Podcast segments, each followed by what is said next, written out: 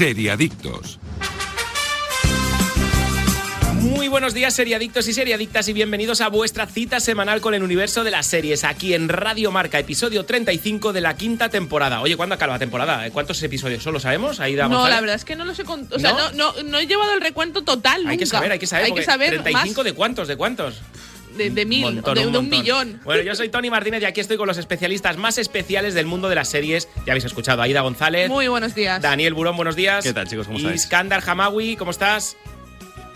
Buenos días, seguro. Buenos días, muy bien. Y hoy analizamos una serie que además Iskandar nos, nos propuso y es eh, Serpiente, una serie que podéis descubrir en Netflix. También vamos a tener eh, a una de las voces de Radio Marca, Natalia Freire, que nos va a regalar eh, su recomendación en el mundo de las series. Y con todo esto, arrancamos Seriadictos. ¿Está aquí? ¿O está aquí? Hay muchos potes. ¿Y si son para ti? Si estás en la cola, estás en la ola, disfruta jugando aunque vayas andando. ¿Está aquí? ¿O está aquí? Si lo encuentras, dirás sí. Botemanía, botes cada semana, botemanía. Bingo, slots y casino, botemanía. Disfruta a tope, botemanía. Aquí hay bote. Mayores de 18 años, juega con responsabilidad. Sin diversión no hay juego. Estás escuchando Seriadictos con Aida González, Tony Martínez, Daniel Burón y Iskandar Hamawi. L'amor és innato, s'aprèn. La historia de Paul Rubio continúa. Vuelven sus obsesiones, sus frustraciones y sus amores. El amor puro es casi un espejismo, porque nadie es capaz de darse completamente al otro. Vuelve Merlí, Sapere Aude, una serie original Movistar Plus. Nuevo episodio cada viernes. Seriadictos, el programa de radio para los que dicen que no ven la tele.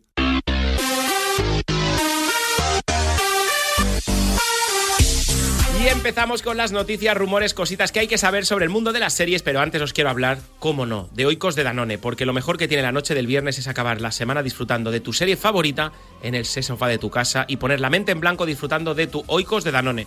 Yo os mandé foto, equipo, lo sabéis. Sí, lo- lo- somos testigos. manzana canela. Manzana canela, pero eso es un espectáculo, ¿eh? Es que está buenísimo, ¿eh? Es de locos, ¿eh? Es de locos, ¿eh? Ya, ya lo había probado, pero es que como hay tantos sabores, he vuelto a redescubrir el manzana canela y ya me queda enganchado. Yo Tú vas con- pasando de sabor en sabor hasta que vuelves al primero. Ah, que, ¿no? hasta que vuelva al origen, es verdad, ¿eh? Sí, sí, sí. Vosotros que- que anoche que tocó. Una amiga mía se ha comprado una Thermomix y hemos hecho con oicos ¿Qué me dices? bizcochitos de yogur. Oh, por favor. Lo- es, fue mi postre ayer. ¿Sí? Fue una maravilla. Muy bueno, Oh, muy qué bueno. muy, rico, muy, muy qué bueno. rico. Eh, Daniel, ¿tú qué? Yo, yo clásico esta semana, ¿eh? ¿Sí? Sí. Pero sí. cereal por encima al. al- Sí, hombre, siempre, siempre. Siempre, ¿eh? O sea, el clásico, sí, el de toda flipa, la vida, pero es que además con lo cremoso que está, es que, es que da gusto, Es da gusto. locos. Iskandar, ¿tú? Yo he caído en el pecado. Mm, Me he apuntado al tricapa. ¡Oh! Uy, ¡Oh! uy. oh. Higo, yogur natural sale, ¿eh? y manzana canela. Si es que eso es lo No, mejor de cada tengo casa. miedo, tengo miedo. Sí, sí, sí, sí. Bueno, pues tienes muchísimos sabores. Manzana, canela, mango, maracuyá, stracciatella, lima, limón, caramelo, tiramisú, tarta de arándanos, avellana, caramelo, mousse de fresa y chocolate blanco, el, tri- el tricapa, como dice Iskandar, higo, yogur natural y manzana, canela. Y ahora sí, con esto arrancamos con todas las novedades del mundo de las series, pero antes, antes, fuera de carta, la degustación del chef. Daniel Burón quiere Noticia explicarnos una noticia de última hora, ¿eh? Eh, bueno, Juan Gómez Jurado, el escritor de Sí. thriller español, ha firmado un acuerdo con Amazon Prime España para ser showrunner de nuevas series. Por lo tanto, tendremos nuevas ficciones de la mano de este creador que a mí me- personalmente me gusta bastante. Lo Bueno, veremos, lo veremos. A ver pues, qué, qué eh, nos trae. A ver qué descubrimos. Exactamente. A ver, Pues- a ver si hace adapta sus novelas o Hombre, sería, sería lo nuevas. suyo, ¿eh? También, aunque hiciera cosas nuevas, estaría bien que adaptar las novelas. Seguro que lo hará, ¿no? Yo creo que sí. Hombre, creo Hombre, que es- ya tienes Sí. ya tienes vendido Reina el IP, Roja, ¿no? ¿eh? Claro, y Reina Roja, por ejemplo. La, la Loba Negra, sí, toda la serie esa da mucho juego, Mm, creo. y, y Rey Blanco, que es la última novela que ha sacado hace relativamente poco, al menos este año. Y bueno, a ver qué hace. Yo ya te digo, yo creo que va a hacer cosas nuevas también. ¿eh? Lo esperamos, lo esperamos, ¿no? A ver qué, a ver qué ocurre con ello. Venga, vamos con la primera de las noticias. Olivia Colman y Emilia Clarke se suman a Secret Invasion, la serie sobre los Skrulls en Disney Plus. Las dos actrices se sumarían a un reparto que ya contaba con Samuel L. Jackson, Ben Mendelsohn y Kingsley Benadir. A Mendelsohn ya lo vimos como Skrull Talos en Capitana Marvel, donde coincidió con Jackson dando vida a una versión más joven de Nicky Fury. Tampoco hay más información sobre la historia más allá de que gira en torno a los Skrulls, una raza de alienígenas metamorfos que han estado usando sus habilidades durante años para infiltrarse en la Tierra. Secret Invasion está, está escrita por Kyle Bradstreet y de momento no tiene fecha de estreno, pero se la espera para, para 2022. Eh, Nicky Fury. Nicky. Fury. Nicky Fury. Nicky el joven Nicky Fury, ¿no? Yo, lo, Eh, yo, lo yo, lo ya- yo adapto los nombres, o sea, con todos los nombres que hay en las noticias, tened, por favor, piedad de mí, Sí, bueno, porque bueno. de verdad que me los ensayo el día anterior. No, no, está escrito, está escrito así, ¿eh? tiene, tiene culpa, culpa del guion. Pues bueno, bien, ¿no? Eh, Marvel no ha confirmado a Emilia Clark, pero ella lo colgó Emilia redes- ya se ha confirmado a sí misma. Lo colocó entonces. en redes sociales, por lo tanto. Dos mm, fichajazos, ¿no? Sí, sí, sí, ¿Os totalmente. gustan? mí Vosotros sí. que sois A mí del, sí, del las dos. Marvel es vuestro prácticamente. Mm. eh, ¿Os gusta? A mí me gusta. A, a ver, a mí. Olivia Colman ya me gusta de Claro. hace mucho tiempo y Emilia Clarke, pues. Olivia Colman es de Crown, ¿no? efectivamente. Efectivamente. Em, Olivia Colman es una gran actriz, Emilia Clark no, pero tiene ese carisma. No, no lo es. No, te- no lo consideras tú. No, yo no menos. considero que sea una gran actriz, pero. Depende de los bueno, papeles. Depende del papel que le des. A ¿no? ver, como Daenerys no- Targaryen no. estaba mal. No estaba mal, no estaba mal. Pero bueno, yo la, creo que la he visto en persona, ¿eh? Emilia Clark. Y es Eh, muy puedo bajita. confirmar que es muy bajita. Es muy sí. bajita, es Sí, sí, muy, sí, muy sí. bajita. Es muy Sí, sí. mona. O sea, te parece Y- un llaverito, de lo, que- tienes que ganas de que llevártela. Que de guapa, ¿eh? Es una, una- Es preciosa. espectacular. Un llaverito, un llaverito. Sí, Pero sí, sí. sinceramente, o sea, también hay que decir que Emilia Clarke y actores que han salido de- del mundo Juego de Tronos no son grandes actores, porque, porque por ejemplo Kit Harington, a pesar de que yo lo adoro, lo amo, o sea, es mi crush total, a ver, pues no es un grandísimo Da para lo actor. que da. Sí, exacto. da ¿no? para lo que da, me gusta. Y Emilia Clarke también es un poco de Sí, ese sí, rollo, entonces, pero me parece que, que puede funcionar en una serie de Marvel, yo creo que pueden, Bueno. pueden funcionar. Jo, y el resto del reparto, Samuel L. Jackson, para mí es uno de mis favoritos. Y Claro, Ben Kingsley Y- también es un pedazo de actor. Y Ben Mendelssohn, que, que es, que es muy Jo. grande. No, yo creo que esta serie sí que... A ver, a mí es de las Bueno, que menos no, es, me no es atrae. Ben- no es Ben Kingsley, ¿eh? es Ben Mendelssohn y el otro es Kingsley Benadir. Exacto. Ah, perdón, perdón, perdón, perdón, ya había entendido. Ben Claro, Kingsley, he pensado perdón, y digo, no, no, Ben Kingsley no está aquí. El- Eh, ¿De qué va la serie? Secret Invasion. Bueno, esto, adaptando los cómics de Marvel, en teoría es lo que tenemos que tener en, cuenta. En cierto momento se hizo un crossover de esto, que, que juntan varias colecciones. Y eh, los Skrulls es una raza de Marvel que pueden transformarse visualmente en humanos, ¿no? O sea, en aliens que se transforman y se hacen pasar por gente. Y entonces, de repente, a lo mejor el Capitán América era un Skrull. Vale. Eh, Un- Lo que tenemos que tener en cuenta es que a lo mejor algunos personajes de Marvel que hemos visto últimamente, como ya pasó en Spider-Man Far From Home, la última película de Spider-Man, habían dos personajes principales que no eran ellos, sino que eran unos Skrulls haciéndose pasar por ellos. El- un crossover es hacer, Joder, hacer canelones del, del pollo que te sobró anoche.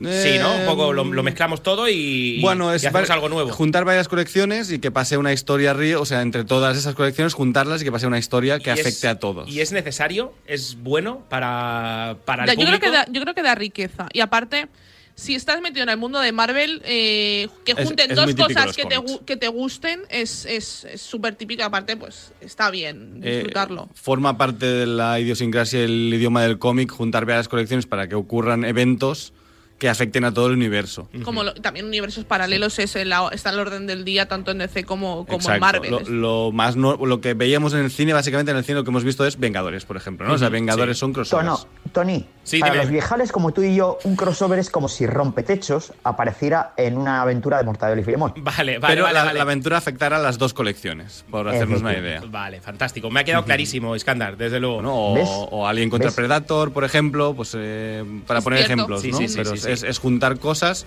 y que ocurre que afecte a los dos universos para luego seguir contando historias individuales. Bueno, va Marvel para vosotros, os lo sigo dejando, os lo sigo regalando. Vamos con la siguiente. Dexter, el legendario asesino en serie, regresa en un adelanto de nuevos episodios. No hay nada como seguir la naturaleza, mi naturaleza. Dexter está de vuelta dispuesto a seguir sus instintos psicópatas. El anunciado revival, el revival está a la vuelta de la esquina y Showtime ha publicado un breve adelanto de tan solo 10 segundos para ir abriendo el apetito y prepararnos para los 10 episodios que compondrán esta nueva temporada. Según recoge Collider, en esta nueva tanda de episodios, Dexter se enfrenta a un nuevo villano, el alcalde no oficial de Iron Lake, la población en la que se oculta. Así, el regreso de la ficción supondrá un cambio de localización y, como desveló su showrunner Clive Phillips, empezará desde cero, aunque estará ambientada tras los sucesos narrados en la original. Mm, Yo con esto ya me puedo marchar, ¿eh? Prácticamente estoy muy emocionado con esta novena temporada de Dexter. Sí, sí, sí, a mí es una de mis series favoritas. De verdad, ¿eh? Que lo Yo no he visto, mí- o sea, ¿No la has no- visto? No, lo he visto, no, no. Yo sí la he visto. Y tengo Me que decir, tengo que decir, mm, muy, a, muy a pesar de Tony, que sé que le gusta mucho la serie, yo la vi y, de hecho la abandoné en la quinta temporada y luego cuando acabó la retomé y dije, venga, voy a ver lo que, lo que me queda, ¿no? Y es cierto que pega un bajón de calidad muy heavy. O sea, desde las primeras temporadas a las últimas. Me pasó un poco como con True Blood. Yo con True Blood también era muy fan de esa serie, eh, pero empezaron a liarlo, a liarlo, a liarlo. Hay un momento eh, que yo también True Blood la abandoné, luego la volví a retomar igual para acabarla porque no me gusta dejar series inacabadas. Y, y Dexter es que no me gustó el final. Me pareció muy irreal y no- es que no me gustó el final. A mí me gusta, o sea, la estética, primero, la idea de la, de la idea es muy serie buena. me, me apasiona. Sí, Eh, y luego a partir de ahí, es verdad que las primeras cuatro temporadas son muy potentes y a partir de ahí es. Pero es que ocurre como con todas las series. Es que una serie no puede aguantar nueve temporadas. Jamás una serie, para mí, deberías tener nueve temporadas. Pero entonces, Tony, ¿qué dime, dime. sentido tiene el hacer esta. mm, seguir con la novena? Mm, Seguramente No sé si- ninguno, pero como yo le tengo tantas ganas a Dexter, lo voy a ver y lo voy a comprar. O sea, pero seguramente no tiene ningún sentido, más que sacarle provecho al, al tirón que tuvo Dexter en su momento. Yo, por Sí, ejemplo, yo lo veo también. como eso realmente. Yo ¿Cuándo? creo que sí. Yo creo que va más por ella. Aparte, yo En- lo, lo- Perdón, di. No digo que en el final de la, de la octava temporada eh, uno de los personajes principales ha desaparecido. Sí. y se Sí. supone que no va a volverse a recuperar. En principio no, es que claro, no sabemos porque Bueno, no tendría mucho es- sentido. lo han dicho, empiezan de cero, ¿no? Es Sí. como vuelve a empezar la primera temporada, pero en otro sitio distinto con el mismo protagonista. en otro lugar. Hmm. En otro lugar. Bueno, yo lo estoy esperando. ¿Sabemos fecha o no? No, aún no se sabe, pero creo que, que, que seguramente funcione, sea un producto que Sí. funcione, porque Dexter era una, una serie que, que funcionó. Pero a mí me recuerda un poco cuando sacaron eh, de Breaking Bad el, el- La película. el- la, La la película. película del camino, que Camino. también la comentamos aquí en el programa. Me pasa un poco como esto, o sea, mm, a mí me pareció innecesaria. Que si vuelves a reencontrarte con, con, con los protagonistas, vuelves a encontrarte Todos con... él. pasados por el Burger King, por cierto, en esa Sí, película. sí, ¿eh? sí, muy heavy. ¿eh? Todos con 20 kilos de más, por lo que sea. Pero ¿no? claro, la, la película continúa justo después de los acontecimientos que Mm. vemos en el último capítulo, ju- acaba justo ahí y no tiene... esto, esto no lo puedes hacer así.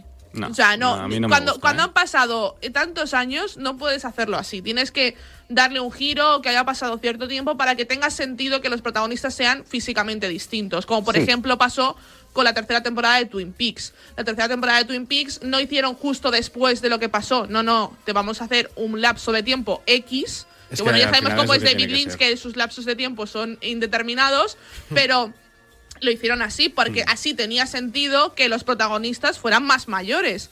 Incluso te ponían los hijos de los protagonistas, tal. Está bien porque puedes situar la escena y puedes. Sobre, to- eh, sobre todo digo porque en, en- en Breaking Bad las drogas que venden en la primera temporada para, la, para, la- para el camino ya se han quedado desfasadas. O sea, sí, Sí, exacto. tienen que hacer otra cocción. Yo, por ejemplo, antes de ver El Camino, vería eh, Better Call Saul, por ejemplo. Sí, que. Que para mí es Obra maestra. Es, o sea, de hecho, ya hay gente que me, que me puede me, me puede apedrear por esto, pero a mí Better Call Saul en ciertas cosas me gusta más que Ah, Yo lo he que- oído que mucho eso, ¿eh? Bad. Lo he oído No, no, muchísimo. a- para mí es mejor. Para de calidad de guion mejor. y de calidad Sí, de sí, sí, personajes. sí, de o sea, personajes es mejor. Saúl Goodman me parece uno de los mejores personajes que se han hecho en la ficción. Sin Correcto. ningún tipo de. Y, la, y, el, y el, la evolución que vemos en ese personaje para mí es de las mejores que se han visto en la televisión. Bueno, que sepa la audiencia de Seriadictos que haremos Dexter ¿eh? en este Sí, programa. sí, la haremos, Sí, la la haremos. Por yo, supuesto. como se puede empezar desde cero, la puedo empezar desde aquí. Me Correcto, bien. venga, vamos con la siguiente noticia. Nine Perfect Strangers, la nueva serie de intriga de Nicole Kidman, estrena tráiler. Sin duda, es una de las bazas de Hulu para este 2021. Kidman dará vida a Masha, la directora de un centro de retiro de lujo, a medio camino entre un balneario y un centro de meditación, pero con aires de secta donde acuden nueve desconocidos. Los trapos sucios y secretos de cada uno de los huéspedes, los particulares métodos de Masha y las dinámicas que surgen entre ellos serán los enganches de esta nueva propuesta que aún no tiene fecha de estreno. Nine Perfect Strangers es la adaptación de la novela homónima de, de Liane Moriarty, la autora también del libro en el que se basa Big Little Lies. Además de contar con Nicole Kidman como productora y protagonista, la autora vuelve a trabajar con mi mejor amigo, el guionista y creador de Big Little Lies, David E. Kelly, y también creador de Undoing, que dirigirá los ocho capítulos que componen la ficción. Bueno, Basta, eh, ¿no os ha David, parecido vete. ¿Por qué? ¿Por qué? ¿Por Vete, qué? te odio. No te hola, hola. No. Por ¿Pero por qué? Undoing, ¿Por qué? supongo, ¿no? Por The O sea, Big Little Lies es un serión. O sea, Big Little Lies es un serión. enfadada, ¿eh? Sí, sí, estoy gente. muy enfadada porque este señor no debería estar aquí. Me cae muy mal. O sea, Big Little. Big Little Lies es un serión y es imprescindible. Es una imprescindible, de hecho. Pero, de hecho, está sonando la, la- la intro y me parece una de las mejores series que, que se han hecho. Pero The Undoing me parece tal bodrio Que es que, La- la es que destrozamos no, en el programa, es que ¿eh? no tengo ganas de ver esta serie solo porque está este señor Pues el tráiler eh, a mí me ha despertado el interés. Y a mí también. a mí también. Sí, a mí también. Sí, y me recuerda al- a la serie de. al documental de HBO sobre el juramento, que es- era esa secta de Mm. Sí. crecimiento personal. Sí, sí, Pues sí, a mí sí, me sí. recuerda el personaje Nicole Kidman a Gwyneth Paltrow en la vida real. ¿Lo habéis visto, el Sí. documental de Netflix? Sí. De, de- que, que le gustan todo este tipo de cosas espirituales muy locas, ¿no? ¿No os ha Ah. recordado? A mí me recordó muchísimo, ¿eh? Digo, Sí. mira, A mí la estética me ha recordado una serie brasileña que se llama 3%, no sé si la habéis visto. No. la de está en Netflix. Sí, Ah, está sí, en la de, la de la corrupción. Y, sí. sí, y también está tiene un poquito esa estética que también me gustó mucho. A mí, la- o sea, yo he visto el tráiler, que de hecho lo dieron en, el, en una de las publicidades de, De los Oscar. de los Oscar. Mm. Eh, yo tengo, o sea, me gustó el tráiler y tengo cariño a Nicole Kidman, es una actriz que siempre me ha gustado y... Nicole y- Kidman que se tiene que producir ya sus series, ¿eh? Que ya Sí, estamos en ese sí, momento, ¿eh? Sí, ya estamos en ese momento. Pero bueno, yo, y está trabajando bastante para su edad y, y como es Hollywood, porque Hollywood es así. Sí, sí, sí, te, vas cumpliendo años y se te quitan los papeles. Exacto, ella, ella sigue trabajando bastante. eso Pero lo que me, pas- me pasa con, e- con esto es que, como con The Undoing, me la vendieron tan bien, vi el tráiler, me gustó, dije, va, voy a entrar. Y me Ya, pareció tal cuesta, ¿eh? bodrio Mm. Que tengo miedo. O sea, de verdad que a mí, David E. Kelly, que también creo que hizo otra serie que también fue un fracaso total en Disney Plus, creo que también hizo una serie que fue tam- completamente un fracaso. No recuerdo. Imagínate lo fracaso que es, no, no, Sí, no sí, la recordamos. Eh, me, me da miedo este hombre y espero que lo haga tan bien como lo hizo en Big Little Lies porque me parece que no parece una serie suya y que siga más esa estela que la estela de The Undoing o que la estela de, de- de otras, de otras producciones que tiene. Y bueno, con, con la mano de la autora, si está detrás, Sí. yo creo que también, yo creo que más es porque tienes un buen producto, como Big Little Lies, la, la obra original, el libro, es un buen producto, por tanto, es fácil hacer una buena serie de un buen producto. En esta serie aparece Melissa McCarthy, que Sí. es una pedazo de actriz. A mí me encanta cómo, cómo trabaja siempre. A mí, Bueno, a mí todos. depen- a mí depende del papel, porque a veces se pasa de chorras, pero Ya, suele estar pero depende bastante de la bien. claro, eso depende del guion y de la película. Sí, pero a mí sí, ella, sí. yo cada vez que veo una peli de Tiene bastante carisma, en realidad. eh, Sus la quiero comedias ver. no están nada mal. Sí, sí, sí. Venga, vamos con la, la siguiente. ¿Cómo conocía vuestra madre? Tendrá una secuela protagonizada por Hilary Duff. Se ha obrado el milagro. La serie secuela de la popular sitcom de la CBS ha recibido al fin la luz verde. Hulu ha encargado una temporada de 10 episodios para este proyecto. Esta entrega, que se llamará Como conocía vuestro padre, nos trasladará a un futuro cercano donde Sophie le cuenta a su hijo la historia de cómo conoció a su padre. Una serie que nos catapulta al pasado hasta 2021, donde Sophie y su círculo tratan de descubrir quiénes son, qué desean en la vida y cómo enamorarse en la era de las apps de citas y las opciones ilimitadas. Los encargados de hacer la serie serán Isaac Uptaker y Elizabeth Berger, showrunners de las exitosas This Is Us y Con Amor Víctor, mientras los creadores de la serie original, Craig Thomas y Carter Bass, regresarán como productores ejecutivos. En mi casa me Pues- dijeron, ¿pero qué pinta Hilary Duff allí? ¿Es, está, ¿Está bien? ¿Es correcto? ¿O A que ver, os gusta que Bueno, esté ahí? A, A mí ver, ella me gusta, o sea, a mí ella me gusta, entonces... mm, No se ha dicho nada más de la serie. Yo entiendo que esto va a ser una secuela. Seguramente sea la hija de Barney, porque niña, toda niñas rubias en la serie no, lo, no había ni una. tiene toda la pinta. Tiene toda la pinta. Y a ver, a ver qué hacen. O sea, es que no. A ver. No, no enti- no entiendo la, la decisión. Yo me vi, tampoco, ¿eh? yo tampoco, yo, yo me vi todas las temporadas de cómo conocía a vuestro padre. De hecho, es una de mis Madre. eh, Ma- madre, comedias madre. eh, ay, perdón, que, eh, cómo conocía a vuestra madre, eh, que es eh, una de mis comedias eh, favoritas. La mía también, Iskandar, ¿eh? Mejor que y, Friends. Y, y no lo cre y, y la verdad es que no veo este esta secuela. ¿eh? A ver, No a sé. mí, ¿cómo conoce vuestra madre? Digo mejor que Friends porque... Ha envejecido mejor. O sea, Friends está muy Sí. bien. Y Friends y, está y muy de bien hecho es una- la copia de Friends actualizada a, otro, a otra Ese es el punto, época. que es actualizada. Entonces, y, ha cuando yo la mucho veo, mejor. Mm. cuando yo la vi, eh, se ceñía más a lo que yo Friends. podía estar viviendo Sí, en ese pero, momento. Pero Friends es el origen. Y, Sí. y No, no, hay que y- darle el valor que tiene. No, no, Friends para mí es una de mis series. De hecho, yo las tengo en el mismo punto dentro de mis comedias favoritas sitcom. Están en el mismo, en el mismo eslabón, ¿no? Pero a mí, cómo conoce esta madre, los personajes de cómo conoce vuestra madre, mm, me, me siento, me puedo sentir más reflejada que en, en Friends, por ¿Neil ejemplo. Patrick Harris sigue en la serie o no? Es No. lo que no se, sa- No se sabe. Creo que no. sabe. Ajá. Yo Claro, creo que él no se va a eh, involucrar en el A ver, proyecto. seguro que en algún momento, o sea, si, Saldrán si tiene que ser cameos. secuela, Mm. seguro que salen y les ponen un cheque y salen. Si la serie funciona. Pero no va a ser uno de Pero los no, no van a ser protagonistas. Por cierto, he escuchado que eh, se hace en Hulu. ¿Qué es Hulu? Hulu es un canal de Disney, de, de pago de Estados Unidos, que aquí es lo que sería Disney Star. O sea, otro pago más. No, no, no, aquí no, pero está dentro de la Disney plataforma Plus. de Ah, vale, Disney o sea, Plus. La, la pestañita Star de lo que- Disney de lo que Plus tú me dejas, Daniel. es Hulu, exacto. Vale, vale, bien. Hulu, FX, etcétera, etcétera, son, o sea, aquí en Europa se vende como Disney Star. De Vale, hecho, vale, la vale, serie vale. De, de Nicole Kidman se va a estrenar eh, En Hulu. en- En en Disney Hulu Plus. y en Disney Plus. O sea que aquí Vale, en vale. España la veremos en Disney Plus. Vale, como Sí, has sí, dicho sí. Hulu, yo he flipado. Digo, ahora me tengo que po- poner otra. Vale, vale. No, vale, no, no, sabía. no te Perfecto. preocupes. No, no, en Estados Unidos es un canal de pago, forma parte de Disney y aquí en Europa, aquí para venderlo de alguna forma, lo han juntado varios y los han puesto en Disney Plus. Yo tengo que decir de esta, de esta futura serie. eh, tengo ganas porque me apetece volver a meterme en este mundo de cómo conocí a vuestra madre. Pero a la vez tienes miedo. Pero a la vez tengo miedo Claro. porque Sí. mm, me da miedo que destrocen eh, lo que a mí me, me gusta tanto, ¿no? Que es cierto también, recordemos que las últimas temporadas, o sea, la novena temporada de Cómo conoce vuestra madre, llega un momento que es un tostón. O No, sea, la, esto... la octava, la de la, boda, ¿no? Sí, la octava, perdona. Yo, la, yo lo he visto recientemente, este año en pandemia, de hecho. Eh, Bueno, es el año pasado. Y, y me vi Friends y seguido me vi cómo conocí a vuestra he hecho madre. eso. Y eh, para mí no O sea, en ese momento se me hizo larga y ahora mismo la disfruté muchísimo. ¿eh? A mí es que me gustan mucho ellos, es decir, todo lo- Hmm. pero tengo que decir que las temporadas intermedias creo que son muchísimo mejores que cuando ya llega al final, ¿no? Pero bueno, toda la serie tiene que tener un final. Ahí está. Friends también le pasó lo mismo en su última temporada, eh, bajó bastante entre comillas para la audiencia, la calidad, aunque la audiencia seguían siendo los top. Si te la ves hoy en día, no, no pasa eso, yo creo. No, para mí, de hecho, las últimas te las ves temporadas- seguidos. Eh, antes tenías que esperar una semana para 20 minutillos y decías, ay, qué poco, ¿no? Y de hecho, a mí Friends, las últimas temporadas, me gustan actualmente. Antes me gustaban más la primera y ahora me gustan más las últimas. A mí, o sea, las disfruto más. Yo siempre me gusta más eh, a partir de la segunda, tercera, hasta la quinta, sexta, creo que es en todos los sitcoms donde funciona de verdad.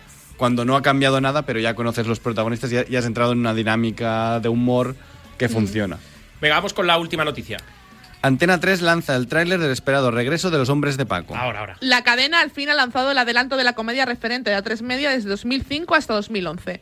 El primer caso llevará a Paco y Mariano a, a tener que sumergirse en el mundo del tráfico ilegal de armas radioactivas, pero sin que eso suponga sacrificar el humor característico de la serie. Además, nos promete un gran giro que marcará un antes y un después en la historia de los protagonistas. Paco Tous, Pepón Nieto, Carlos Santos, Neu Sanz, Amparo Larrañaga, Amaya Sagasti y Juan Grandinetti encabezan el reparto de esta nueva entrega que también contará con la presencia de Hugo Silva y Michelle Jenner, entre otros. Esta décima temporada de la serie se estrenará en la plataforma en una fecha aún por determinar. Grandinetti, ¿eh? Se suma muy bien, ¿eh? Me encanta, me gusta mucho. De la, lo vimos en el hierro. Sí. Eh, bueno, bien, ¿no? Teníamos, teníamos ganas, ¿no? De que volviera o no. Yo no he visto nunca, no me ¿Tú no has visto interesa. ¿No has visto Paco. nunca Los Hombres de No me Paco? Me interesa, parece muy nunca me ha fuerte. interesado. No tiene adolescencia, Daniel Burón, desde aquí que lo sepa la Sí, audiencia. viendo cómo conocí a vuestra madre. O sea, ya- Sí. yo ya veía, yo era igual eh, Un cuando drama. tenía 14 años que ahora mismo. ¿no? Un yo no veía nada de aquí, veía siempre cosas Pues de fuera. yo la Pues verdad... yo como Dani, ¿eh? ¿Sí Yo o no? Grande escándalo. no no, no. eh, Bájales el micro a esta gente. Paco y Mariano, ya es que solo con esos nombres ya Me está. O sea, No, son no, como no. Manolo y Povedilla. Son, Povedilla. son el Manolo y Benito de, de- de la, de la policía, Paco Pero- y Mariano. Y Povedilla, este señor que me, ¿eh? puede hacer más risa. Muy no, grande, no, ¿eh? en serio, yo me he reído con el tráiler. Yo he visto el tráiler Sí. y me he reído. De verdad, o sea, a mí me, me- Bueno, la canción que está sonando es la nueva. La eh, nueva. Bueno, ahora hacemos un pequeño debate, si os parece. ¿Qué es mejor, la canción nueva de Estopa o la antigua de Pig Noise en, en el anterior Pig Física Noise o Química? siempre. A Bueno, ver. Vamos a escuchar un, un trocito de la de Estopa, si os parece.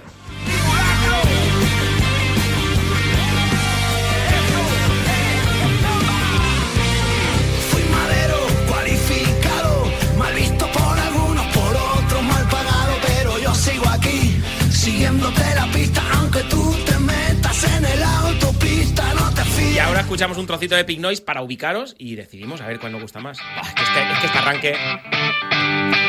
Este Soy más inicio- ese, ¿eh?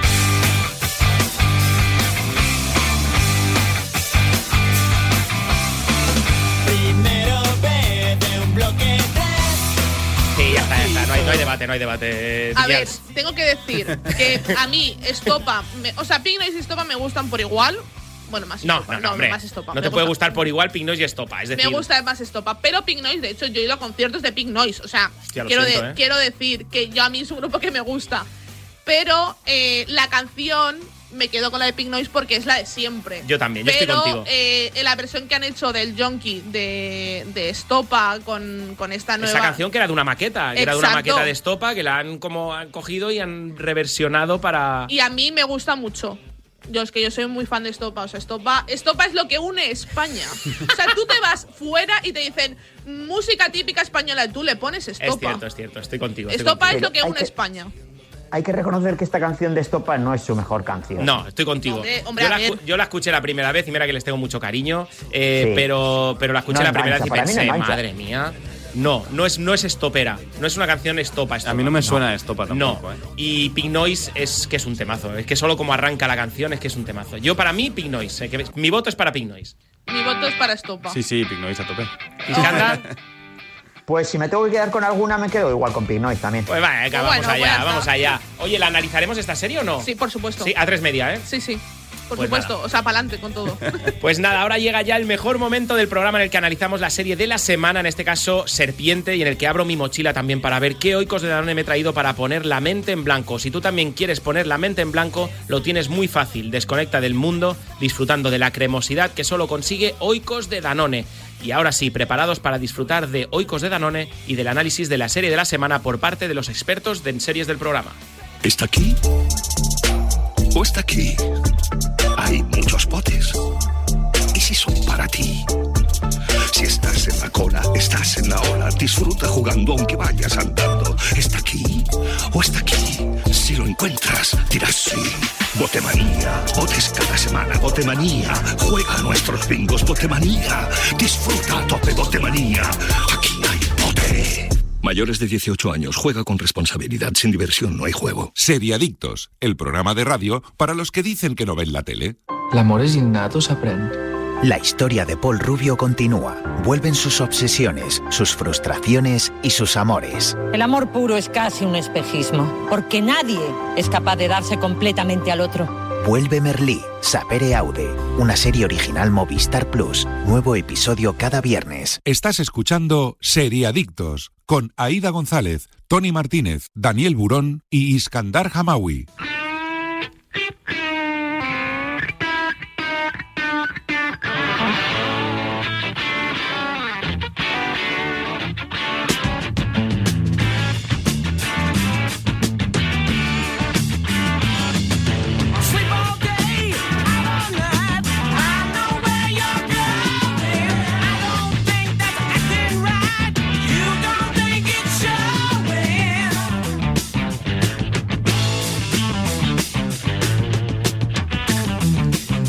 Ahora sí vamos a analizar La Serpiente, una película, una serie, perdón, de Reino Unido 2021, la podemos descubrir en Netflix, un thriller, una temporada, 8 capítulos, duración 50-55 minutos por capítulo.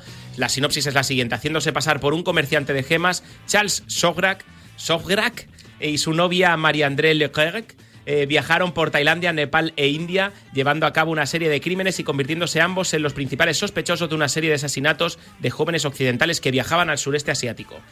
Bueno, mm, adelante, toda vuestra. A ver, Yo, yo se la dejé de Iskandar primero. Que la Venga, él. va, que es- exacto, que tú nos, nos la propusiste. Sí, bueno, a, a ver, yo lo primero, eh, que aquí, bueno, es una coproducción. eh, eh, y aquí se nota para mí la, ma- la mano de la BBC. O sea, quiero decir, en- en- tanto con el trabajo actoral como por la calidad de la serie, creo que se nota. Eso lo primero. Eh, lo segundo, eh, la ambientación me parece perfecta. O sea, nos traslada a la década de los, de los 70 y, y- al, al sudeste asiático y, totalmente creíble. Y, luego el trabajo actoral, sobre todo de Tahar Rahim, que ya fue candidato al Globo de Oro por de, de Mauritania, si os acordáis, eh, y su personalidad. Es que para mí, porque el, el género del true crime es un género bastante sobado, pero yo creo que en este caso le dan una vuelta, eh, crean un personaje eh, totalmente magnético. Eh, su novia también, Gina Coleman, está, está Ella muy bien. Está impresionante. Sí, y, y, eh, incluso el, el diplomático que va tras su pista eh, lo clava también. O sea, Para, mí es el, para mí es el mejor. El, Para mí, el, Zue- el mi Zuequitos- personaje- Nippenberg. el Zuequitos el es mi personaje es- favorito. Correcto. Además, me tiene un estilo un poco Clark Kent, no sé si me permitís, en ese estilo, en esa forma de moverse, en esa forma de. Sí, de, de las sí, gafitas. Las gafitas, y ese A mí me rollo, tío. recuerda mucho- Copanoli y Sí, tal, correcto. Me recuerda un poco. A mí me recuerda mucho al protagonista de Mindhunter. También, Hmm. pero, pero más. pa- o sea, No lleva, o sea, a ver, el de protagonista de tiene como una especie de psicopatía rara Sí, que le pasa sí. a veces. Pero que Y este es- no. es Este tío es como un si, tío que es- como si el es protagonista de. Mindhunter no se hubiera vuelto loco. Ahí está, ahí está, ahí está. sí, sí. Y luego que es una serie también que, que- que huye de todo efectismo. Es decir, si os fijáis, la mayoría de los crímenes no se muestran. Eh, No, de, te los, de te hecho, los relatan. pero- tengo quejas con Sí, sí. uno yo, ¿eh? O sea, Hay, no un lo voy a crimen, decir. hay un crimen justo que no te gusta. No, no, o sea, hay uno que no se ve que no me gusta que no se vea. Y, y no lo digo por no hacer spoilers, Vale. pero es el que quieres que muera todo el rato. Cuando muere, no me gusta que no se vea. Yo Vale, quería vale, verlo vale, morir. vale, vale. Y, Eh, y ya para terminar, si hay que ponerle un pequeño, una pequeña pega a la serie, es a veces que creo que abusan de tanto sal- salto temporal Buah, y en sí. determinadas ocasiones te, Te puedes lías. llegar a encontrar casi perdido.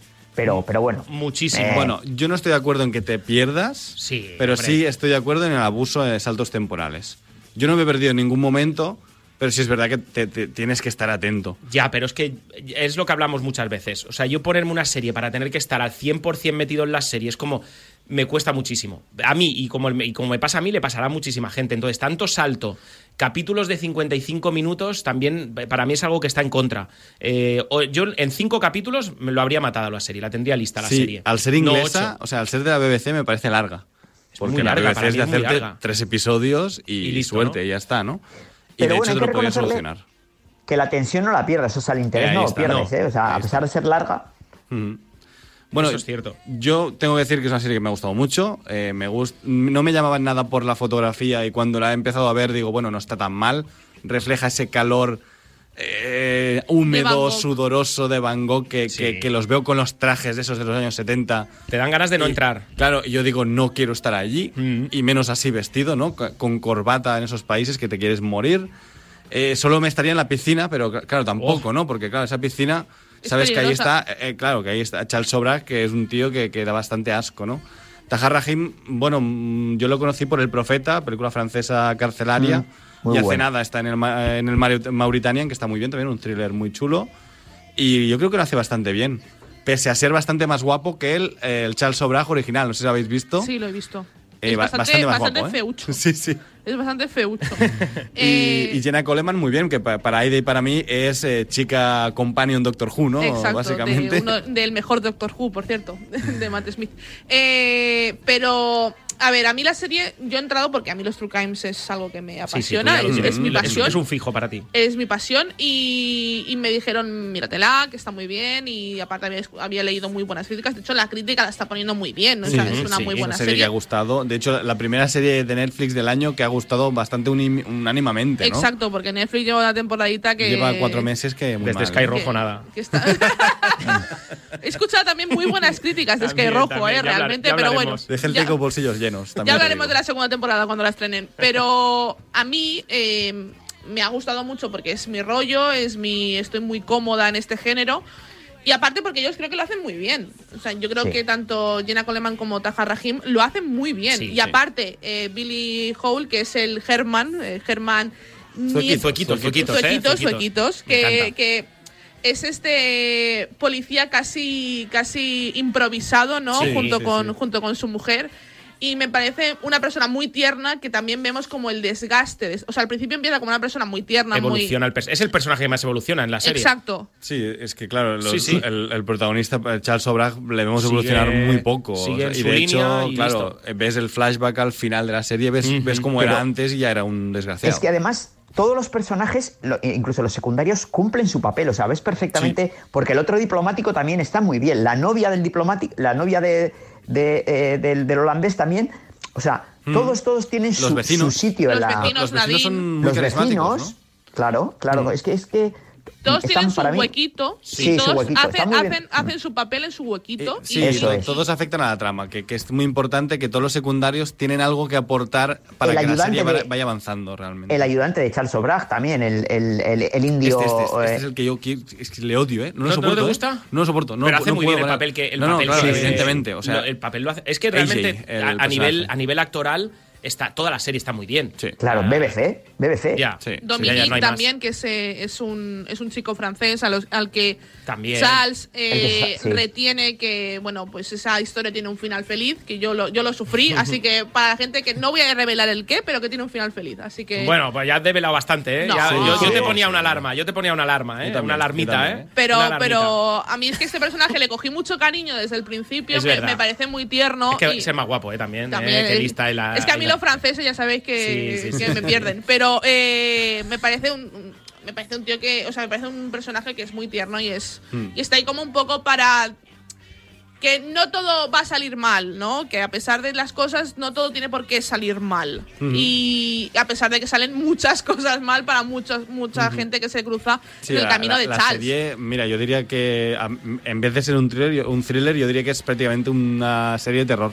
Porque hay cierto Da momento. miedo, da miedo. Hay veces que da dices, miedo. De tensión, Yo, por sí. lo que sea, no me voy a hacer el hippie en el sudeste asiático ya. No. O sea, si en mi vida me lo había planteado, ya no voy. Es- esa es una de las lástimas porque realmente son gente de paz, todo lo que va allí. Sí, gente buscando sí, sí. un nirvana, Sí. buscando. Y ese, ese movimiento tan pacífico que se ve empañado por lo que hace este, este Perla. Un hombre que se aprovecha de Pero ello. es que el tío Claro. es súper inteligente. Y luego, o sea, eh, demuestra, eh, tal y como nos lo cuenta en la historia, es, es tiene una personalidad magnética. O sea, tiene un discurso que sabe convencer y luego sabe, porque cuando eh, eh, también eh, está negociando por la- con las, por las gemas en París, Mm. o sea, el tío echa su órdago y sabe jugar al póker. O sea, es un tío muy, muy. que psi- tiene todo muy un- controlado. Un psicópata, un sociópata va, de Exacto. toda la Sí, vida. sí, sí. También te digo que yo Eh, con la cara esa tampoco me hubiera fiado mucho No, yo principio, tampoco. ¿eh? Ya, O sea, ya, yo ya. ya lo veo y digo, uy. Os voy a decir una uy. cosa, una crítica que tengo a la serie y creo que es mi mayor crítica. Me da un poco de rabia que ella siendo canadiense francohablante, o sea, habla francés y él es francés, eh, no hablan francés casi nunca entre ellos. Ya. Que es como, bueno, mm, ya sé que sois ingleses y queréis no leer subtítulos, pero lo siento mucho, esta gente entre ellos hablan francés todo el día. Y después hablan. Y, y se hablan muchos idiomas. Que, o sea, en la serie me gusta mucho el hecho de que se hablen varios holandés. idiomas entre, no sé, en el- Holandés, eh, eh, holandés Holandés, sí, dentro del dentro de los, diploma- los diplomáticos y tal, Sí. Francés entre mucha gente, pero después los dos eh, malos protagonistas que son franceses, entre ellos hablan francés dos frases, ¿no? Hay algo muy guay que, que nos demuestra dentro de la serie el tema de las embajadas, la cantidad de vividores que tenemos en las embajadas en todos los países, la cantidad de vividores que existen y que ya existían en los 70 eh, y que lo demuestran muy bien en la serie, cómo no se quieren mojar en absolutamente nada, O sea, mientras están ahí la- con el culo bien sentado. de la Bueno. poli y ya se Eh, apañará, sí, ¿no? yo no me muevo, que yo estoy cobrando aquí mi sueldo bien tranquilamente y para qué me voy a mojar. Tony, déjame hacer un paréntesis. Eh, recomiendo para el funcionamiento, eh, relacionado con esto, para el funcionamiento del Parlamento Europeo, recomiendo la serie Parliament, que ya, que ya hice aquí, de, eh, que ya comenté, que es la comedia francesa esta de, de, de- de filming, Ujú. y que, bueno, eh, muestra la cantidad de ineptos e ineptas que hay en el Parlamento Europeo. Sí, hay algo muy bueno en la Cierro serie y es, paréntesis. y es como el primer capítulo te plantea muy bien la serie. A mí eso Sí, me gusta te mucho. la vende. Sí, que es un poco lo que yo siempre le pido a una serie, que es que el primer capítulo me enganche, que me explique bien cómo es, que no me deje cosas así medio en el aire, o sea, me, me Bueno, explica muy y- bien el planteamiento. Y lo que tiene muy bien, la- lo que hace muy bien la serie tiene un ritmo muy bueno y te deja a finales de episodio de querer ponerte el siguiente, ¿no? De, Sí. de esos de si saliera semana a semana, no, no, gritarle a la tele, no, la ¿no? tele. Porque claro, De hecho, hay un momento comes. concreto de, de Nadine que pasa unas cosas concretas con ella. Que el Ahí final del.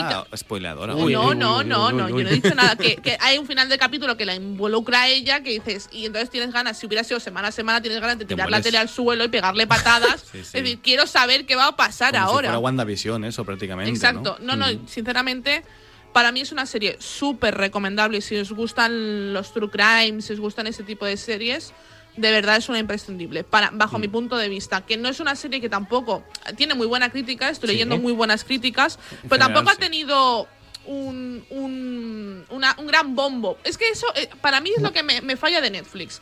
Netflix te da. Mira, yo siempre pondré el mismo ejemplo. eh, Maniac de, de Netflix, que la sacaron junto con La Maldición de Hill House hace ya unos años, en 2018. Maniac, veías carteles enormes por toda la ciudad, Porque visualmente era muy fácil de vender Maniac. Sí. pero luego, ¿cuál triunfó? La Maldición de Hill House. Bueno, yo, yo me vi las dos. Y a Yo, mí me tam- yo gustaron las también, dos, pero ¿eh? yo, Yo leí también. peores críticas de Maniac que de La A Maldición ver, de pues Hill que House. Maniac no es para todo el mundo tampoco, es una serie un poco curiosa, distinta, eh, rara, adrede, ¿no? Y, y bueno, y la otra era un terror de toda la vida, bien hecho, ¿no? ¿Es producción Netflix? Esto no. Esto es BBC Netflix. O sea, BBC. es, es BBC y. Joder, y Tony, si llevo es- media hora diciendo Sí, que se nota la mano de la BBC. Sí, sí, es correcto, es correcto. Perdóname, Escanda. Es que llevo un día sin escucharte, tío. Ah, vale, No, vale. no, no te estoy escuchando mucho. Pero sí, yo creo que, que es una imprescindible y que es, pasa, por ejemplo, que ahora el catálogo de Netflix hace lo que le da la gana. De hecho, a mí ya llevo un tiempo que no me sale ni siquiera serie en portada, sino que simplemente me sale el listado de las series como, bueno, pero dame los destacados, dame A algo. mí Serpiente sí me ha salido. A mí no me ha salido. El, el, el- ¿Cómo se llama? Eh, El algoritmo. algoritmo. Cuando el algoritmo debería beneficiar que yo viera esta serie porque me he visto todos los true crimes que hay en el listado de Netflix. Pero como es 100% ficción, es como, bueno, pues eh, a lo mejor no te interesa tanto. No lo sé. ¿eh? A, mí, a mí me ha salido, pero no me ha salido el día que se estrenó tampoco. Te salió Yo la vi después. porque le dije Iskandar, luego me lo dijeron mis padres. Y, y ya dije, bueno, va, la, la vamos a ver porque la vamos a hacer en, Pues es que en el es programa. que es ¿no? imposible Pero- que nos salgan todas a todos. Es, que que es es- eso. con la cantidad que hay de películas, de series, de todo, es que es imposible que nos salgan todas en, en nuestro algoritmo. Esta yo creo que ha triunfado más boca a boca, que al final, como Sí. todos, como Sí. es una serie que está bien, cuando está bien se lo vas pasando a, a la gente, ¿no? El- Gracias a Iskandar, ha llegado gracias a. Iskandar. Sí, sí, sí, aquí, en España sí. Aquí en España sí. Aquí en España sí, me gusta. Espa- eh, aquí es el referente. El que referente sí. de Iskandar es la si, serpiente. si os parece que le ponga la primera nota, que se la ponga Iskandar. Venga. Pues yo le voy a poner ocho y medio. ¿Qué os parece? Muy bien, ¿eh? Sí, sí, podría estar totalmente de acuerdo. ¿Tanto? Ocho y medio, sí. ¿En serio? Yo me quedo en el 8, pero Sí, me- rozando el larguero, ¿eh? Yo me quedo en el 7. Perdón, ¿eh? Pero me quedo en el 7, que Pero está yo muy creo bien, que, que es una a muy ver, buena el, nota. El problema de esta serie creo que a, mí por ejemplo la duración no ha sido un problema y para mí suele ser un problema la duración en el sentido de que siempre me faltan o me sobran minutos pero en esta serie a mí ningún capítulo se me hizo largo Claro. No, no, se me hizo pesado. De hecho, la veía fácil. No, no, era, no me ha costado de ver. De hecho, yo esta serie. Normalmente yo con las series del programa sí que me suelo hacer maratones. Es decir, yo me las veo a lo mejor en un día y medio, me veo toda la serie. Mm. Y. mm, Y a mí por es- me- no, me- no me costaba ver uno tras otro, no, no, no, no, me, no me agobiaba. Hay series que me agobian ver Mm. uno tras otro. Pues con esta, por ejemplo, no- por ejemplo, con Generation, estaba muy bien porque era semana a semana. Si hubiera Sí. sido seguido, no la hubiera podido ver porque me, me hubiera agobiado. Eh, con esta serie no me te, pasa. te hubieras empachado. Esta serie, lo, lo bueno que tiene, y, y malo a la vez, es que tiene esta tensión que hemos dicho constante, que es, que es espectacular, ¿no? Que todo el rato estás diciendo que lo pillen, pero claro, en el tercer episodio, cuando están a punto de pillarle, sabes que te quedan cinco episodios, dices, no lo van a pillar. Es y imposible. eso, para mí, es un poco crítica, porque siempre dices, joder, es que tienen que pillarlo ya, pero sabes que no lo van a pillar porque te queda media Sí. serie, ¿no? Y a Hay, algo, pre- hay previsible en la serie, ¿no? Claro, dices, es imposible que lo pillen. a- hasta el último o penúltimo es imposible. Sí, pero continuamente también estás sufriendo por los inocentes que caen en, Sí, en eso sí, manos de eso es cierto. Exacto, eso es lo que te mantiene en tensión es. constante. Yo lo del tiempo sí que es cierto que eh, ya solo el hecho a nivel psicológico de ver 55 minutos por delante, ya a nivel psicológico me, me causa un problema el, el hecho de ponerme una serie. Pero es algo mío. Bueno, yo cuando veo 35, claro, me, me alegro. Claro. Digo, perfecto. Claro. O sea, sé que me va a pasar en un suspiro, aunque hay series que, por mucho que tengan 35, te va a pasar más Claro, lenta es que que esta. yo ¿eh? prefiero ver 55 en tensión que 20 aburriéndome como una ostra. Ahí O sea, está. es que hay veces que depende de lo que te cuenten. Y Sí, la sí, serpiente totalmente. vas a pasar los 55 que se te pasan en un suspiro y te, y te comes uno detrás de otro. Y eso es lo que para mí le hace tener este ocho y medio de, de decir que la serie está muy bien producida, está muy bien interpretada y encima es que tiene un ritmazo in- a- increíble. Te has pasado, te has pasado en el ocho y medio y no pasa nada, Daniel Burón. Pero bueno, continúa Serie Adictos con una de mis series favoritas. En este caso, las voces de Radio Marca nos recomiendan una serie y también nos recomiendan abrir la nevera, poner la mente en blanco y degustar un Oikos de Danone, con esa cremosidad y esa mezcla de sabores que solo consigue Oikos de Danone. Y ahora sí, vamos a conocer las recomendaciones del equipo y de Natalia Freire, que ya la tenemos al teléfono. Seriadictos, el programa de radio para los que dicen que no ven la tele. L'amor és innat o s'aprèn? La historia de Paul Rubio continúa. Vuelven sus obsesiones, sus frustraciones y sus amores. El amor puro es casi un espejismo, porque nadie es capaz de darse completamente al otro. Vuelve Merlí, Sapere Aude, una serie original Movistar Plus. Nuevo episodio cada viernes. ¿Está aquí? ¿O está aquí? Hay muchos potes. ¿Y si son para ti? Si estás en la cola, estás en la ola. Disfruta jugando aunque vayas andando. ¿Está aquí? ¿O está aquí? Si lo encuentras, dirás sí. Botemanía. Botes cada semana. Botemanía. Bingo, slots y casino. Botemanía. Disfruta a tope. Botemanía. Aquí hay bote. Mayores de 18 años. Juega con responsabilidad. Sin diversión no hay juego. Estás escuchando Seriadictos con Aida González, Tony Martínez, Daniel Burón y Iskandar Hamawi.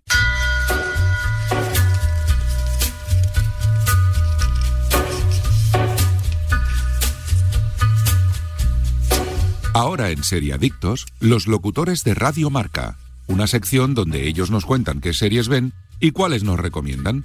Las voces de Radio Marca en Seriadictos.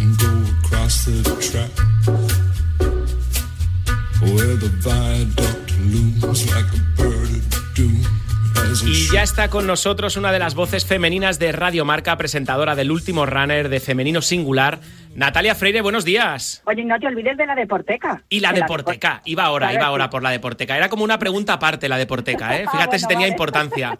¿Cómo estás, Natalia? Pues muy bien, muy contenta además de que me llaméis porque me encanta vuestro programa y eso que yo soy un poco anárquica. No soy Sons of the Anarchy eh, viendo series, pero sí que es verdad que soy un poco anárquica y suelo ver cuatro o cinco o seis a la vez. Ah. Que me pasa, me pasa lo mismo que con los libros, porque me llegan muchos libros para la deporteca y voy leyendo pues así según voy pillando y los voy terminando también pues cuando voy pudiendo, porque claro, es mucha la oferta que hay y solo tengo un cerebro. Oye, has tirado ya la primera serie, que es una de mis favoritas, Sons of Anarchy. Eh, va, va, dinos ya el detallito. La primera serie que nos recomiendas, Natalia Freire. Bueno, pues em, acabo de empezar esta semana Sombra y Hueso. Hablando el otro día con Aida, Es se lo que dije iba a que recomendar yo, justamente. Sí, pues em, soy muy de, de- de series fantásticas y de, de comedia y así, porque a ver, sobre todo en estos tiempos que estamos viviendo, se lo escuché una vez decir a Felipe Luis, que cuando estaba en el Atlético de Madrid veía muchas series dramáticas y de cosas horribles, porque claro, su existencia en el Atlético de Madrid era tan feliz que tenía que compensar viendo series chungas. Sin embargo, cuando se fue al Chelsea empezó a ver comedias, porque allí no era tan feliz. Entonces, claro. Eso, el, Yo eso es el clima también, ¿eh? Sí, no, bueno, supongo que algo tendrá que ver, aunque bueno, Londres mola, a pesar de la niebla y eso, pero bueno, él allí yo creo que no era tan feliz como era en, en Madrid. Y está claro que a mí me pasa algo parecido. Me gustan mucho las series fantásticas porque así me evado un poco de la realidad tan tremenda que nos está tocando vivir, sobre todo en estos últimos meses, año y pico que llevamos. Entonces, Totalmente. además de Sombra y, y Hueso, que he empezado a verla y, y de momento pues estoy ahí expectante, además eh, tengo, tengo la influencia de mis hijos a mi alrededor, con lo cual eh, estoy viendo algunas series que ya vi en su día y estoy ahora mm, revisando de nuevo junto a ellos y es una experiencia de verdad eh, muy recomendable para todos aquellos que tengan hijos o hijas. ¿Como cuál, Aunque por ejemplo? Pues mira, estoy viendo Glee. Anda. Glee es muy buena. Sí. es una pasada, sobre todo, Aida, es que estoy alucinando con los números musicales, con la diversidad de los personajes, porque eh, tienes personajes, tienes hasta un personaje transexual, tienes un personaje en silla de ruedas, gay, eh, gente con trastornos obsesivos compulsivos, violencia de género, em, eh, bueno, hay eh, ra- racismo, hay de todo tipo, es, es- a ver, es todo muy estereotipado y a lo mejor no es una serie tan profunda dramáticamente como, como otras de las que podáis hablar, pero sí que es verdad que es un buen escaparate, es un buen abanico para mostrar, a la- sobre todo a los adolescentes, em, pues cuál es la diversidad que hay también en la, en la sociedad. Y por otro lado, me encantan los mashups, esos, esos que Sí, hacen. sí, sí. números la- los números musicales son geniales. Pues mira, Pero si que te además gusta- es que te digo más, Aida, es que esto está acercando también la música a mis hijos, que es algo importantísimo. Hombre, eso es fantástico. Porque están, se están recuperando. O sea, uno de los mashups, por ejemplo, es el Survivor de Destiny Child con el, el- el I Will Survive de Gloria Gaynor. Es una maravilla. No, no, está muy bien. ¿Me A mí querías es una serie recomendar que me algo parecido? mucho. Sí, yo te quería recomendar que también la puedes ver con tus hijos. Me, me repito más que el ajo y, y aquí en el equipo la odian. Pero yo te recomiendo y Euphoria. sobre todo de no o también Ah. Euforia también es una serie muy buena, pero yo creo que, que Euforia depende de la edad tienen que tener un, ser un, un poco mayor. Ha trincado mi hija enterita. Mi hija tiene 14 años y medio. Pues- y, me lo, y me lo ha dicho, mamá, la Ah, tienes perfecto. que ver. Euforia Mira, es una otra- maravilla. Sí, hay otra que, que hemos estado viendo también, que es Sex Education. Sí, Y- también Ajá. es muy buena. Que es incluso Porque- mejor, yo diría, para, para su edad. O sea, creo que Euforia es más madura y, y Sex Education está muy bien. A ver, yo he visto algo de Euforia y he dicho, jope, esto es, esto es Sí, serie". a ver, la protagonista es una drogadicta. Es, es Sí. una serie, es una serie que a lo mejor Sí, pero 16 fíjate, años. esa chica, esa chica, la protagonista, ahora mismo no recuerdo su nombre. Zendaya. Sí, Sí, pues es que salía también en una serie infantil de estas de Sí, Disney, de Disney. De Disney. Sí, que, que bailaban y tal, que a ella le... le Shakira. eh, esa Shakira le encantaba y la veíamos también cuando mi hija era más pequeña. Entonces, claro, para ella ver ese cambio de registro de Zendaya ha, ha sido también importante, ¿no? Porque también se da cuenta cómo también han ido madurando y creciendo sus compañeras de clase y, y, pues todo, su- todo a su alrededor. Entonces, eso también ha sido muy ha sido importante Sí. para ella. Mira, te estoy hablando más de las series de mis hijos que de las mías. Sí, pero- bueno, al final, claro, lo que vas viendo. Pues yo te quería recomendar, aparte de Euphoria, eh, quería recomendarte eh, The Politician, que está en Netflix. También es de Ryan Murphy, de, porque es del mismo creador de Glee. Y la visión que hacen de todo lo que es el mundo LGTBIQ, todo lo que es el mundo gay, la transexualidad, se trata muy bien, de una forma muy natural.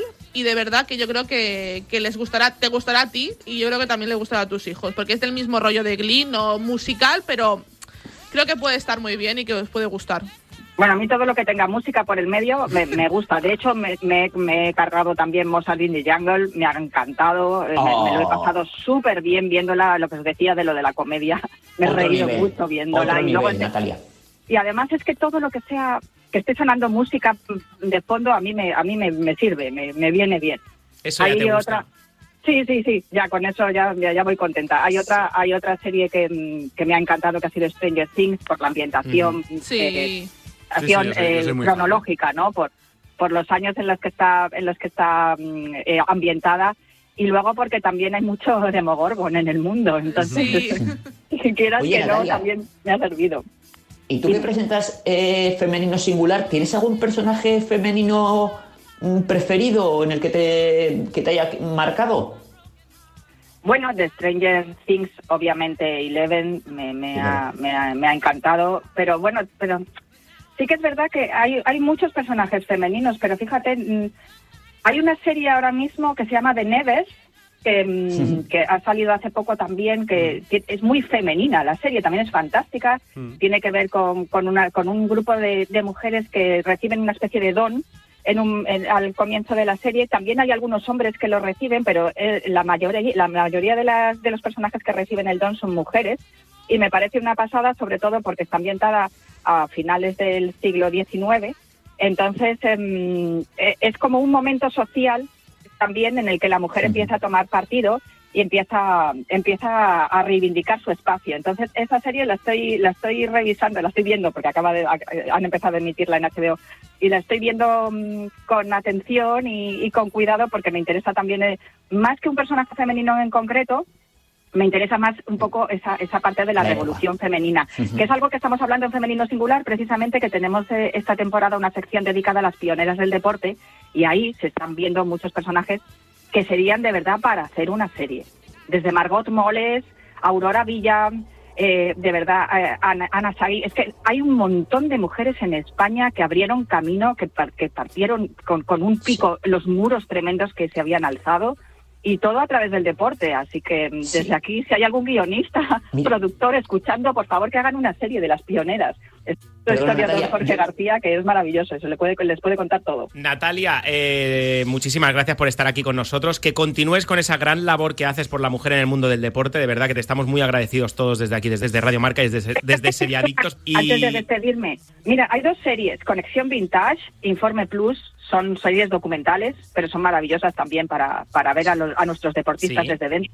Y por último, que no quería olvidarme de ella, del asombroso mundo de Gumball, que es una serie de dibujos animados que se emite en Boeing, que me parece una pasada.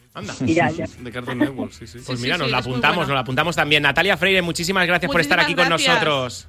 Un abrazo, hasta luego. Gracias, guapísima. Chao, un abrazo, Natalia. Oye, vamos ahora con las recomendaciones. Nada, picadito, picadito. Las recomendaciones del programa. Pues mira, del- la, mía ya la han dicho, Sombra y Hueso de Netflix, que es eh, fantasía medieval, magia. Si os gusta Harry Potter, por Sí. ejemplo, está, está ahí. Está bien, está muy bien. Yo llevo seis episodios.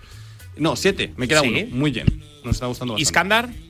Pues yo eh, os he hecho caso y me he empezado a ver la primera temporada de Love, Death and Robots. He visto cinco episodios y la verdad es que me parece una serie digna de ver. O sea, muy interesante. El segundo que te ha parecido, cortitos. el del loop temporal. Eh, muy bien, o sea, pero bueno, el que, igual el que, el que me, has, me, me ha gustado es el de la, el de la, el de la, ¿cómo se llama? Mm, el- el- el- el- encuentran en el congelador una, diríamos, una, una Jesús, una raza distinta de, de, de- de enanos, bueno, de enanos o de diminutos. a mí me hizo Ajá. mucha gracia. Sí, sí.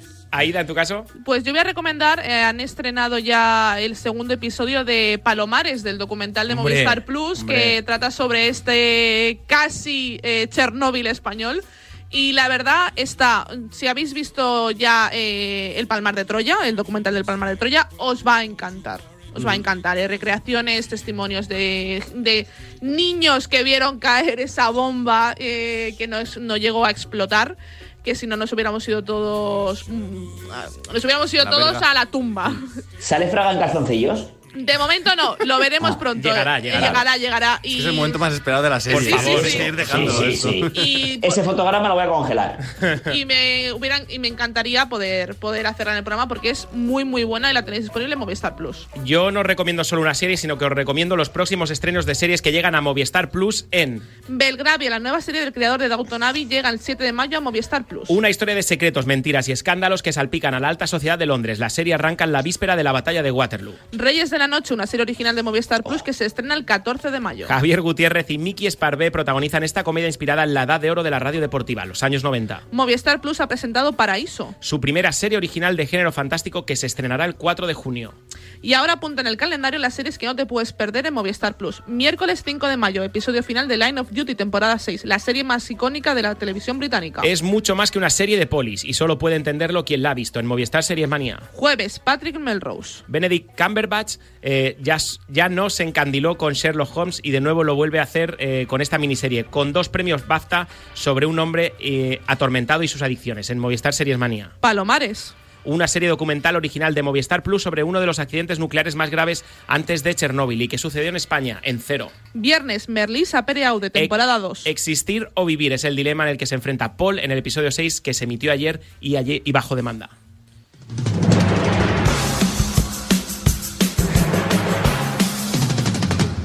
Y esto es todo por hoy, chicos. Nos marchamos muy tristes por dejaros sin vuestro programa de series favorito, pero contentos porque podemos volver a encerrarnos a hacer lo que más nos gusta, ver series y venir cada semana a hablar de ellas y además porque siempre es bonito escuchar las sabias palabras de Super Ratón. el próximo programa, amiguitos. Y no olviden supervitaminarse y mineralizarse. Aida González. Muy buenos días. Hasta luego, Aida- Daniel Burón. Hasta luego, chicos. Iskandar Hamawi, un besito. Un beso. Y a todos seriaditos. Chao, chao, chao.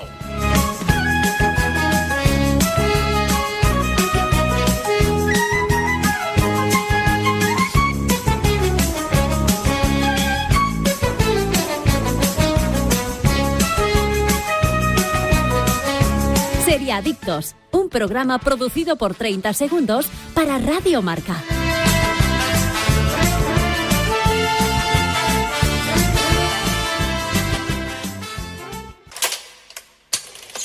¿Cuándo fue la última vez que mantuvo una relación? ¿Con una mujer? Hace mucho tiempo. ¿Cuánto? ¿Cinco años? ¿Diez años? No, algo más.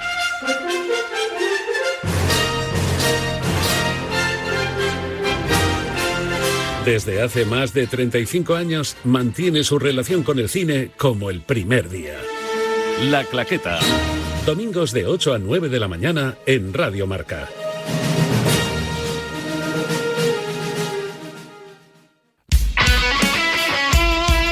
El deporte es nuestro.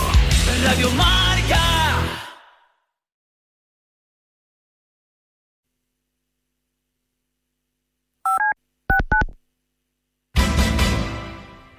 T4. De lunes a jueves de 4 a 8 de la tarde y los viernes de 3 a 6 con Vicente Ortega. Alberto Contador, buenas tardes. Hola, muy buenas tardes. Y el crack eres tú, José Luis. Sí, pero cuando dice el crack, eh, no se sabía aquí que el crack era un fenómeno del fútbol o un fenómeno de cualquier otra Carbonero. Sara, buenas tardes. Muy buenas tardes, Vicente. Encantado de tenerte aquí de nuevo en T4, que siga el baile. Y hoy vamos a bailar. Cuando uno escucha a Georgie Dan cantarle a la cerveza, es que se te hace la boca agua. Por favor. cerveza, qué buena está. En T4 todas las tardes disfrutamos de la vida. Eh, Serrano, los de blanco son los nuestros, ¿eh? Que con madridistas como tú, ¿quién quiere antimadridismo? Madrid, Madrid, Madrid. Y este año son espejismos. No juegan a nada. Madre mía, madre mía con el Madrid. Parece que estén jugando contra la Brasil de Pelé. ¿En serio no le pueden ganar al Shakhtar? Este Real Madrid da penita. Parece un muerto viviente. Radio Marca, dale la enhorabuena a Simeone. Otro planteamiento glorioso en la segunda parte.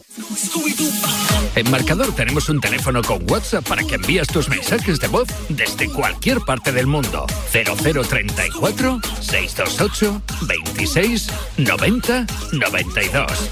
¿A qué estás esperando? La mejor radio. Así lo pienso yo.